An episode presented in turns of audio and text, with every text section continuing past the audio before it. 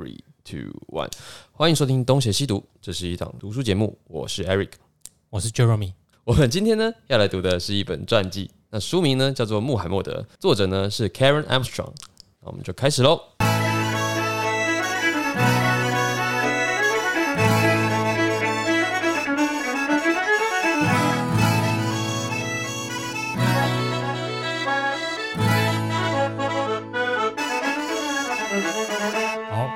我讲 Jeremy 有那么好笑吗？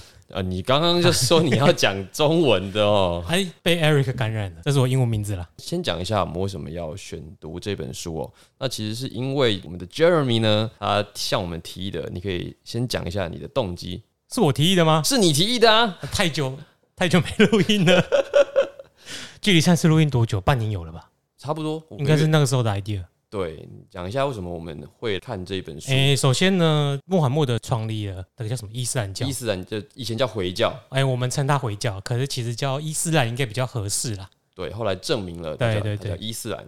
嗯，我认为大家对于穆斯林或伊斯兰教都有刻板印象。哦，什么样的刻板印象？不好说出来吧？哎，你回去跟长辈聊聊，打开东森 TVBS，万一讲到什么圣战士，然后砍头。对，然后那个什么组织塔利班，呃，哎，他们会有什么反应？觉得他们是比较暴力，反正就是你刚说的砍头嘛，砍头，你说的嘛，对不对？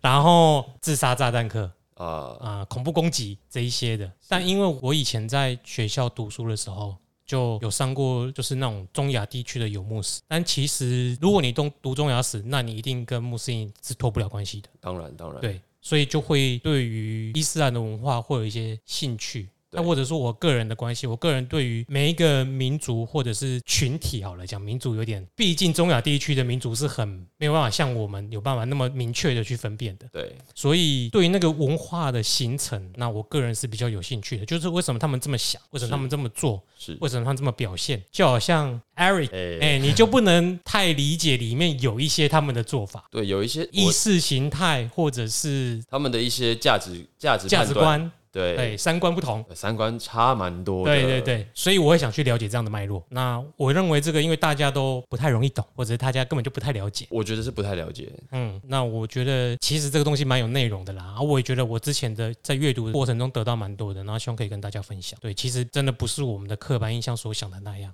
我先讲一下啊，比如说在读这本书之前，我对伊斯兰教的了解，就课本上面讲的嘛。那再来是我们生活中的伊斯兰，还有被媒体影响的。像我在台北生活嘛，我们就注意到台北有一间很大间的清真寺，在我们不录音的这段期间，曾经是个主角。哎，是吗？就那个。爆出感染初期之前一两个礼拜，就是清真寺发生哦，是哦，那个啊，就是有外籍机师，可能他是穆斯林，对，所以他跑去做礼拜。我们对于伊斯兰教的理解真的很少，很少，你只能看到清真寺，然后你还会有点纳闷说啊，怎么会有清真寺在台北？嗯。再来就是为什么附近有这么多卖牛肉的？好吃啊，好吃。对，那为什么他们以这个为主食？那为什么他们的牛肉又是特别的有名？嗯，其实我们如果没有深度的了解，我们也真的完全不知道这些我们生活中这些不起眼的东西究竟是一个什么样的脉络。嗯，但其实它又可能影响我们非常的多。对，我们就是想要从这个角度来谈一谈关于伊斯兰教。那从这本书开始。希望大家能够多多理解伊斯兰文化那我们就来看一下这个，但是我要先消毒一下。希望大家多多理解伊斯兰文化，并不是我们所解释的伊斯兰文化，因为这个文化的内涵是十分丰富的，也十分错错综复杂，所以不能只是我们讲的就把我们讲的话当做是唯一的判断标准。对，就是要反对也是很正常的，因为我们毕竟这也不是我们的怎么讲，我们也不是从这个文化脉络底下成长，所以我们一定会有很多的判断错误吗？还是理解错误，我们也只能从这本书，对我们也是透过作者介绍的，那也可能也有误读了，对对对，这是很有可能的。对，那如果有，再欢迎纠正我们。好，没问题，我们在底下再留我们的联络方式，你可以留言给我们，对，然后告诉我们我们哪里讲错了，那之后我们就会针对各位的留言，然后来进行修正。Eric 会纠正，好，对我会修正。好，那我们来看一下啊，就是说我自己在看这本书的时候啊，我大学的时候没有修过类似的课嘛，那对我来讲超级难以进去那个语境的，呈现在哪一些方面呢？例如说人名里面的人名，除了穆罕默德之外，它里面的每一个部族，部族里面的姓氏。真的读完就忘记。我分不清楚这个这里阿里或者是那里什么阿东或者是叫什么的，根本分不清楚。那你你觉得这个东西你要怎么克服？有时候人名其实不是重点呢，先把这本书顺过去再说啦。因为重要的人物就是就是穆罕默德嘛，那他旁边的你就几个重要的记住就好了。其实，因为我们的取名方式是加入象形的，所以我们会只有三个字或四个字或两个字。比如说，我提到你的中文名字的时候，其实我们的脑中是会浮现那个字的样子。有很多非使用象形文字的取名方式，都是使用名字交互重叠。呃，比如说，他就取了一个名字，那名字其实很多人都取过了，那怎么分辨呢？上面再加上你爸爸、你妈妈、你祖父、你祖母，下面再加上外祖父、外祖母之类的，叠上去之后，这个排列组合就是你的名字。哦，所以有很多人叫阿里，然后有很多人叫什么什么名字之类的，你就会变得很难记。像穆罕默德也是很多人的名字啊，我们的思考会很难去理解理解，因为而且我们不是用音去记的嘛，所以我们对于这个真的读起来真的特别困难。但是当你去读那种南美洲或者是西班牙文的取名的时候，你会发现名字一模一样，就是这么难。就是这个逻辑，对，就是这个逻辑。那是这个是不是有点像是我们像我们每次写一些国外的表格资料的时候，都会有一个 middle name 像我们的 middle name 通常都是省略的啊，就是没有，对，就没有。可是他们好像就这个不能省略，因为这可能是他们姓名组成的重要的一个环节。嗯。对，所以他们可能在这里，比如说 middle name，可能对他们来讲就是你刚刚讲的那些东西，他的祖父祖母的名字当成他们的名字的一部分。而且他们其实也会觉得我们声音很难记，虽然只有三个音，问题是他们没有四声的分别，然后加上他没有学中文，当你提起你的名字的时候，他是没办法浮出那三个字的样子啊，他就是只有三个，几乎像是元音的。对，所以他等于说你你名字又走三个音，变成特别难记。比如说你叫李登辉，那我们的李登辉就冒出那那三个字的样子，那他们可能是立邓会，完全没有记忆点，都一样，他们是不知道该怎么记忆的，所以。同理心，他们也记我名字也不好记，不好记。对，应该也说，这也是我们去了解不同的文化的第一个难处啦。嗯，因为我们没有那样的语境嘛。嗯。第二个难处，我觉得就是因为我们自己真的是儒家文化圈的背景，所以呢，你要去理解另外一个文化的时候，真的要花非常多的时间，才有办法稍微进去那个世界的一些语境。毕竟又没有去过。假设我们今天是去什么马来西亚、去日本附近的国家，那比较快嘛，所以我们就比较有机会了解他们。我去过杜哈，杜哈是哪里？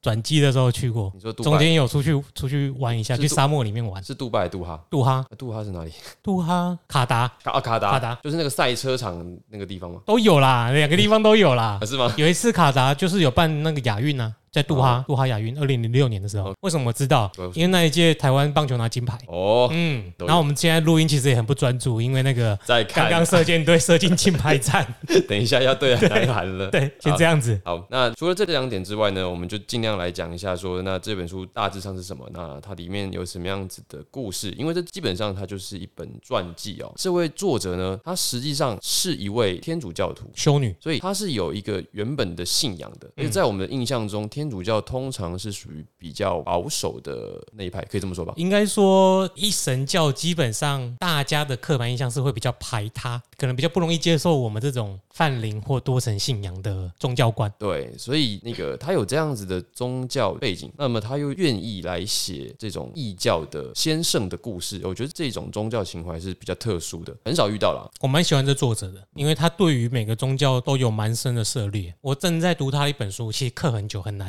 很难刻。叫做《A God of History》，就是神的历史。神的历史，对他在写神的历史的时候，他其实可以从各大宗教的起源开始去描述，是而且是不只是只有一神教，他像是连佛教他都有蛮深的理解。哦，因为有点难刻，我也才刻到三分之二吧。但是真的是有机会可以吸收，再给大家听一看。因为，诶，我觉得这是其实如果有去了解，包括我们读了这个穆罕默德之后，我们会发现，其实一神教的教义可能并不是这么的排他，都是有宽容的部分。他可能也是读了这么多之后，才不会以这么我们传我们一就一般来说以前一神教很排他的印象来去描述这些事情。我觉得，当你有具有了真正的知识跟了解一一部分的真理，你就会知道，其实不管是一。神或者泛灵多元信仰，都在某个程度上可能都是有交集的，都是有类似的原则的。然后它会形成了可能跟人文、地理、环境因素都不一样。所以我觉得所有的宗教并不是那么排他，这只是我们的印象而已。那我觉得这个作者很好，就是为什么他不排他？有可能因为他去深入了解各个宗教，所以养成他根本就没有那么排他。也许这才是真正深入了解宗教这些所有的创始者、古圣先贤创立宗教的原意之后，才有这些这么好的著作。这本书的推荐序是。由这个国立政治大学的宗教研究所所长蔡元林先生所写的啊，它里面就有提到说，世界各大宗教的这些传记，通常都是两种路数哦，一种呢就是把它接近是神格化，把这个宗教的创始者或者是发起人描述的非常的完美；第二种呢，就是近现代的这种人文理性思潮影响下的写法，把宗教的创始者还原成一个比较现实生活中的人物，比较普通一点。那他就说这本书的特殊之处就在于作者是采用的两种混合的写法，它既有穆罕默德的神圣性，同时呢又要把他的凡人的那一面所叙述出来，就说他就是一个真正的神的使徒，而不是说他就是一个完人。可能这本书有很多部分都会去提到穆罕默德在传教的过程中遇到的阻碍，那这些阻碍造成他的痛苦，一路上也不是真的那么顺利啦。刚才也说到说，作者因为是本身有天主教信仰，他又涉猎了这么多宗教，像这样子的宗教观写出来的书散播也不是这么容易哦。其他的人或者其他宗教的保守派不一定能够赞同他的想法。里面有说这本书啊，在其他国家是有被管制的，甚至没有出版，可能被视为异端吧。也就是说，当我们现代认为开放的宗教思维应该是一个普世价值对的时候，实际上并不是所有的人在此刻哦，真的说能够做到开放思维的的人，也并不是多数。就像我刚刚提到的，就是那些人带来的这个刻板印象，刻板印象是很难以克服的。对，可是起码东西出来了啦。其实他这样做也跟有有一些先知一样啊，就是他自己笔下的那些人物，过去在当神的使者或先知的时候，一开始也大概就是遭受到这种阻力啊。想想是情况有点相似，所以那种叙事写法其实是我觉得就是回归正常而已啦。因为一个人如果能够带来这么大的社会变革跟这种宗教哲学的思考，那他当然是有一些我们不能理解的，可能叫做他叫做神圣性或神性，但是他一定会遇到跟人有关的困难，然后他要宣传的信众，要宣传的羔羊们 也都是人，所以会有他那人性的一面是再也正常不过的事情了。这种叙事手法，我觉得就是更加的写实吧，就是不强调他神圣，也不强调他是人。其实你的身上也会有神圣性啊，你也可以去那边坐着，坐久了，那冥思坐久了，你可能也会有一些体悟，对不对？发光是？对啊，比如说你跟那个什么 Misk 一样啊，就怎么起坐起，飞来飞去，很开心。这不一定嘛，对不对？像我是没有那个神性，所以我不晓得。OK。呃，你刚才说每个人都有，你每个人都有啊，但是我的还发掘不出来。没有，没但我就是个人，好想赚钱啊！哎，我也想啊，讲这样。好了，欢迎大家懂内。哎，以下开放啊。那那么这本书呢，时代背景我们先讲一下啊。他在讲的其实是七世纪的卖家，七世纪那就是公元的六百六百年，六百年，对对，六百年。我每次都搞不清楚这个世纪跟百年的区别。没关系，二十一世纪就是两千年嘛。对对，所以七世纪就是六百六百年的这个。阿拉伯半岛，没错。那麦加呢？它主要的位置就是在阿拉伯半岛的西岸的大概中间的地方，旁边就是红海嘛，就是那个摩西要带着大家一起跑的那个，对，分隔红海，分隔红海的那个红海，对，那个红海，对，不是那个红海哦，是那个红海哦，对，那个不要这个烂梗，对，好了，好，这个地理位置，红海在过去是哪里？埃及，就是埃及嘛，应该是吧？所以出埃及，你不知道翻了，你帮我看一下，我怕我答错，答是什么巴勒斯坦的？没有，不是吧？就是出埃及记嘛，对。就是摩西带着大家逃跑，穿过了红海，对，分了红海，到了对面就是阿拉伯半岛。那麦加呢，就在阿拉伯半岛西岸的中间，相对位置呢，就是再往北一点呢，就是这个麦地那，嗯，就是这本书的另外一个重点城市，一个是麦加，一个是麦地那。那南边呢，就是也门，阿拉伯半岛最西南的那个尖端的地方就是也门。主要是发生在这个地方，也就是麦加的这一区的。这本应该主要就是讲麦加跟麦地那而已。对，因为大致上的主轴就是在讲说穆罕默德是如何得到真主的启示。它上面写的是什么？就是他在山洞里面得到了天使，那个叫什么？加百列。它里面的翻译叫什么？叫加百列嘛？它好像都有不一样的，是一样叫加百列没错。可是应该好像穆斯林有他的名字，对不对？穆斯林有他的，像你刚刚说的摩西，他们翻译叫穆萨。然后耶稣叫做什么？就是他们有不一样的名字，我记得，但是一样，他们的这个天使的职称跟基督教是一样的，职称是一样的。对对对，哦，其实阿拉可能应该就是上帝吧？哦，对，补充一下啊，就是耶稣啊，就在他们穆斯林的世界叫尔萨，对，尔萨。然后那个摩西叫穆萨，嗯，这样子。然后亚伯拉罕叫易普拉辛，就是这是一个他们称呼上的。我们接下来如果有提到，都会用我们自己习惯的讲。哎，对，对对对，那总之就是在七世纪的麦加发生的这个事情，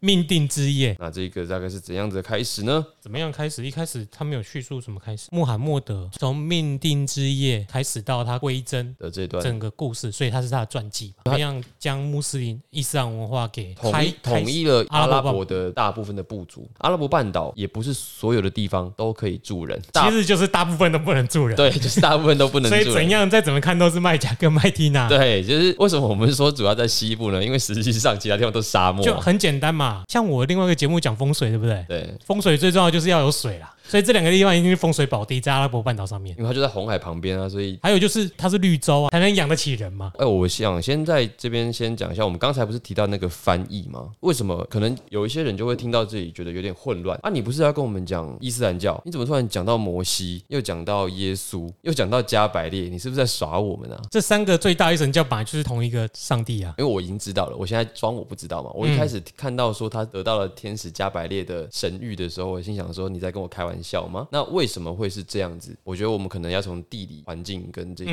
他们的区域来解释一下，为什么伊斯兰教跟基督教还有犹太教，你怎么可以讲还有犹太教？第一个是犹太教，啊第一个是犹太教。等一下换你又要被那个吗？没有啦。那犹犹太教，好，我们讲犹太教、基督教跟跟伊斯兰教，他们为什么会有这么复杂的关系？我们可以先简单讲一点前面的理解。从哪里开始理解？就是说，其实要简单可以很简单。以前我们的老师有跟我们讲过一个比喻，我们先不用讲刚刚那个脉络。其实这个一神教的系统就跟 Windows 一样，当微软公司推出了第一版的 Windows 之后，这个版本就是犹太教，对不对？作业系统刚出来，所以你的硬体的设施还有你的预算、家里的能力不一样，所以你能采购的是有限。那随着慢慢的普及之后，有一个新计划的主持人叫做 Jesus，他就改版了，改版了。我们现在大家最知道的，哎，我们最知道的，我们小时候开始就是用 Windows 九五嘛，对，九五九八最普及了嘛，所以他把这个系统作业系统升级，然后开始普及，让更多人可以使用。那每个公司开始用这一套 Office，然后等到了穆罕默德之后呢，因为他们这几个都先知嘛，摩西啊、耶稣啊，巴拉巴拉巴拉。到了穆罕默德之后，哎，他就做了 x P 的系统。只是这个系统到这一个步骤之后有个问题，什么问题？这位 Update 的主持人说，Windows 系统到我这一代做改良，而且是最好的改良。你在当下说没问题嘛，对不对？可是后来有个问题，而且这一套永远就是最好的了，它不会再升级了，所以就发展到这边。你是说他认为 x P 就是最好的系统了？对，那你叫后面的十啊，这个 Vista 怎么办呢？所以就没有后，所以后面就有问题啦。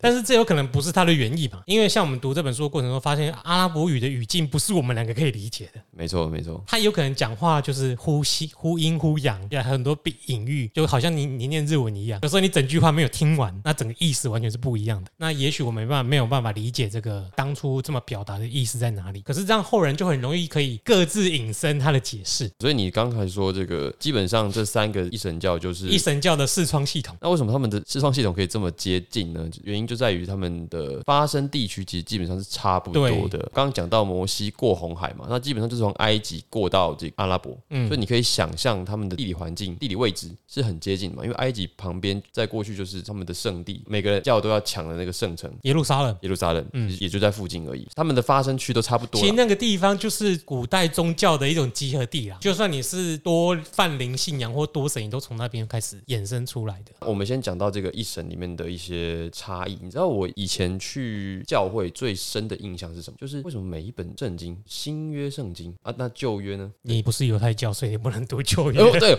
那时候不知道嘛。就是以前你你就会觉得说啊，旧约在哪里？因为旧约实际上就是犹太教的。对你也可以说这个新约就是专属于基督教的。他们后来再分嘛，但是不管，就是他们就是用新约圣经。到了穆罕默德，他就是反过来，可能不是用那个系统，那直接用了新的系统。他写了一本自己版本的圣经，就是刚刚讲的这个叉 P，对，就是古兰经，大概是一个这样子的脉络。所以在有一些人名的发音上，为什么很接近？因为他们实际上就是同一个人。他们连族群的分布都是很接近的。我自己的猜想，自然资源比较缺乏的地方，才会有一神教信仰的萌芽吗？对啊，为什么？比如说，你看中国地区好了，就没有一神教。中国地区，哎，本土的道教是多神嘛？就是以自然怎么讲文明的发源来说的话，你如果拿欧洲草原来说，也没有一神教的萌芽，因为很早就基督教化了。一开始是希腊神话，也是多神嘛，就是人格神嘛。对。其实像我们这边道教也是类似嘛，每一个都要是神，封神。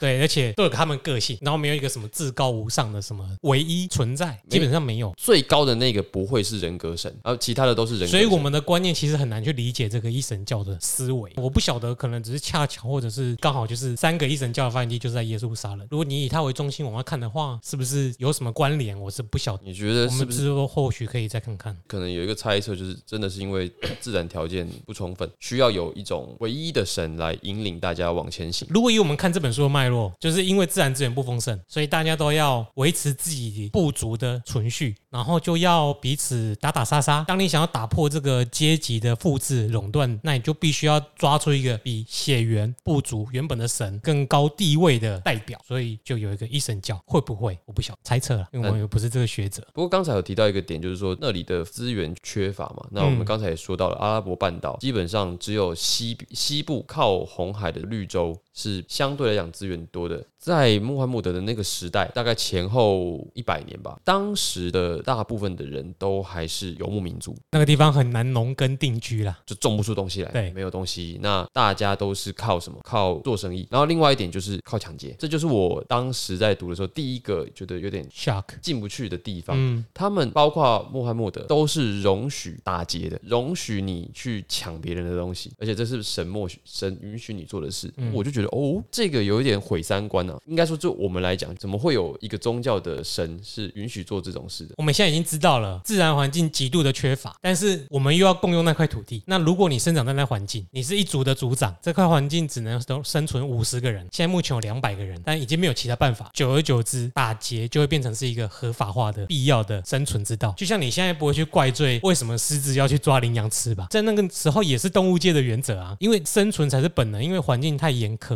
他都是为了自己部族的存续，所以他将于对人类的道德是维持在自己跟自己血缘有关的人身上。所以我们可以在后面发现，他们再怎么样，只要有一个保护者，有个血缘关系存在，很多人都不能拿本作的主角怎么样。但是对于完全没有血缘关系以外的，以我们现在来讲，你可以不要把他当人看，你可以把他拿来当做以前的黑奴奴隶制的社会。基本上，他将非我族类的人当成是财产，不是当一个人。所以你去抢夺他的东西，并没有什么不对。所以你认为他们的神是基于？这样子的环境所塑造出来的，这跟神就是我们不能知道神在想什么，但是我们可以借由神合理化我们的行为。就整本书虽然说神怎样怎么启示啊，其实坦白讲，神的这些启示都是人说出来的嘛。即使你今天得到了神的启示，那也是你讲的，我怎么会知道？刚才讲到就是木圣在山洞里面得到神的神谕，没错啊，那也是你讲啊。对啊，我怎么知道呢？那我们会想要跟随你，是因为哎，你讲的真的变真的耶，或者你讲的有用哎，哎，或者是至少你讲的对我有用哎，所以我才会把你当成神，或者你是神的代言人。不过他在比赛开始了，啊，继续讲。我们等下可能会比较不专心啊，或者思绪中断。好，韩国队好强哦，妈的。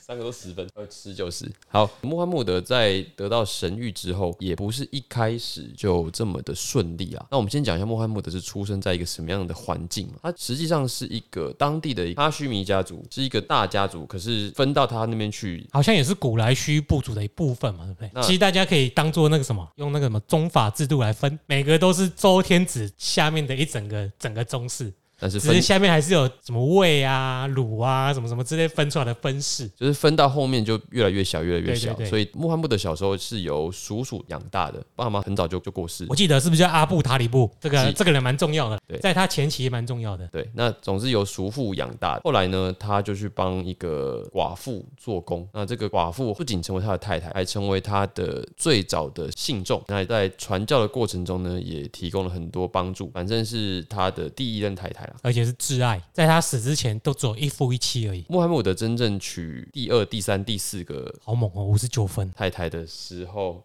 娶到第二、第三、第四个太太的时候。就那个是等到这个大的对对对太太过世之后的事情，这样。而且这个太太是他唯一有帮他生小孩的，有生一个女儿，不是一个啦，两个儿子，四个女儿，都夭折啊。夭折是男生，女儿没有夭折。就是我说男生都夭折啊。对啊，两两男四女，然后还有两个养子，其中一个很重要。这个我们之后下一步，对之后要提到这个人，这个人基本上影响了整个伊斯兰教的发展。那我们刚才说到说，穆罕默德在一开始在麦加的的传教实际上相当的不顺利，因为没有人要信他嘛。他甚至也因为传教在麦加受到了某一些排挤，那也导致了他最后不得不逃到麦地那去。反而整个传教的历程呢，是在麦加顺到麦地那之后，才得到麦地那当地的支持，然后变成是麦地那的最大的宗教，再反攻回麦加去的，大概是一个这样子的宣传脉络。那而且这个脉络也时间也拉得相当的长了，并不是说像我们现在看着好像理所当然的，所有的阿拉伯人都是穆斯林，好像也没有。一开始并不是的，他也是有经过跟其他宗教竞争，然后从最后得到出现的机会，就是一个挑战旧有阶级的过渡，一定要面对到的事情。所以他的传教过程，其实像他一开始受到支持，也跟左派崛起很像。他会先受到相较之下比较弱势底层的民众支持，然后遇到阻碍呢，或者是没有人要信呢，一定是既得利益者的势力。那为什么会先传到麦地那去，或者会先到其他地方发展？因为诶，像我个人有一些宗教方面的活动啦，基本上这个很很简单，就是外来的和尚会念经。如果你要在本地家乡开一间小庙来收金，大部分可能不太会理你。但是外面来了就不一样。对啊，Eric，你从小就跟我一起长大了，你最好是会什么收金啊屁嘞。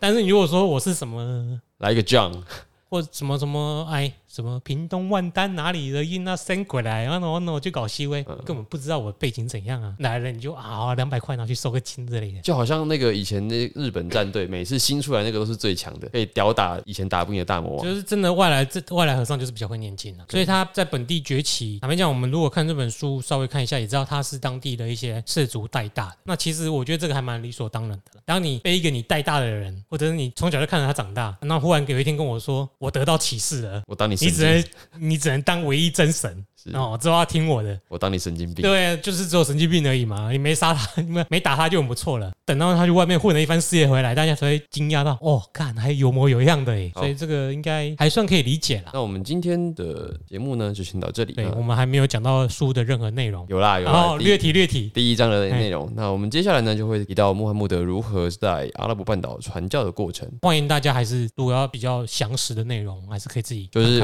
可以先读这一本书。那这本书在台湾是由八旗。文化出版的，对，那有兴趣的话都可以去找来看。我们射了五十八分诶，好了，好，那因为那个我们的 Jamery 要看射箭比赛，所以我们就先到这里了。OK，那我们就下次见，拜拜，拜拜。我是泽汉，我是 Eric，又换名字。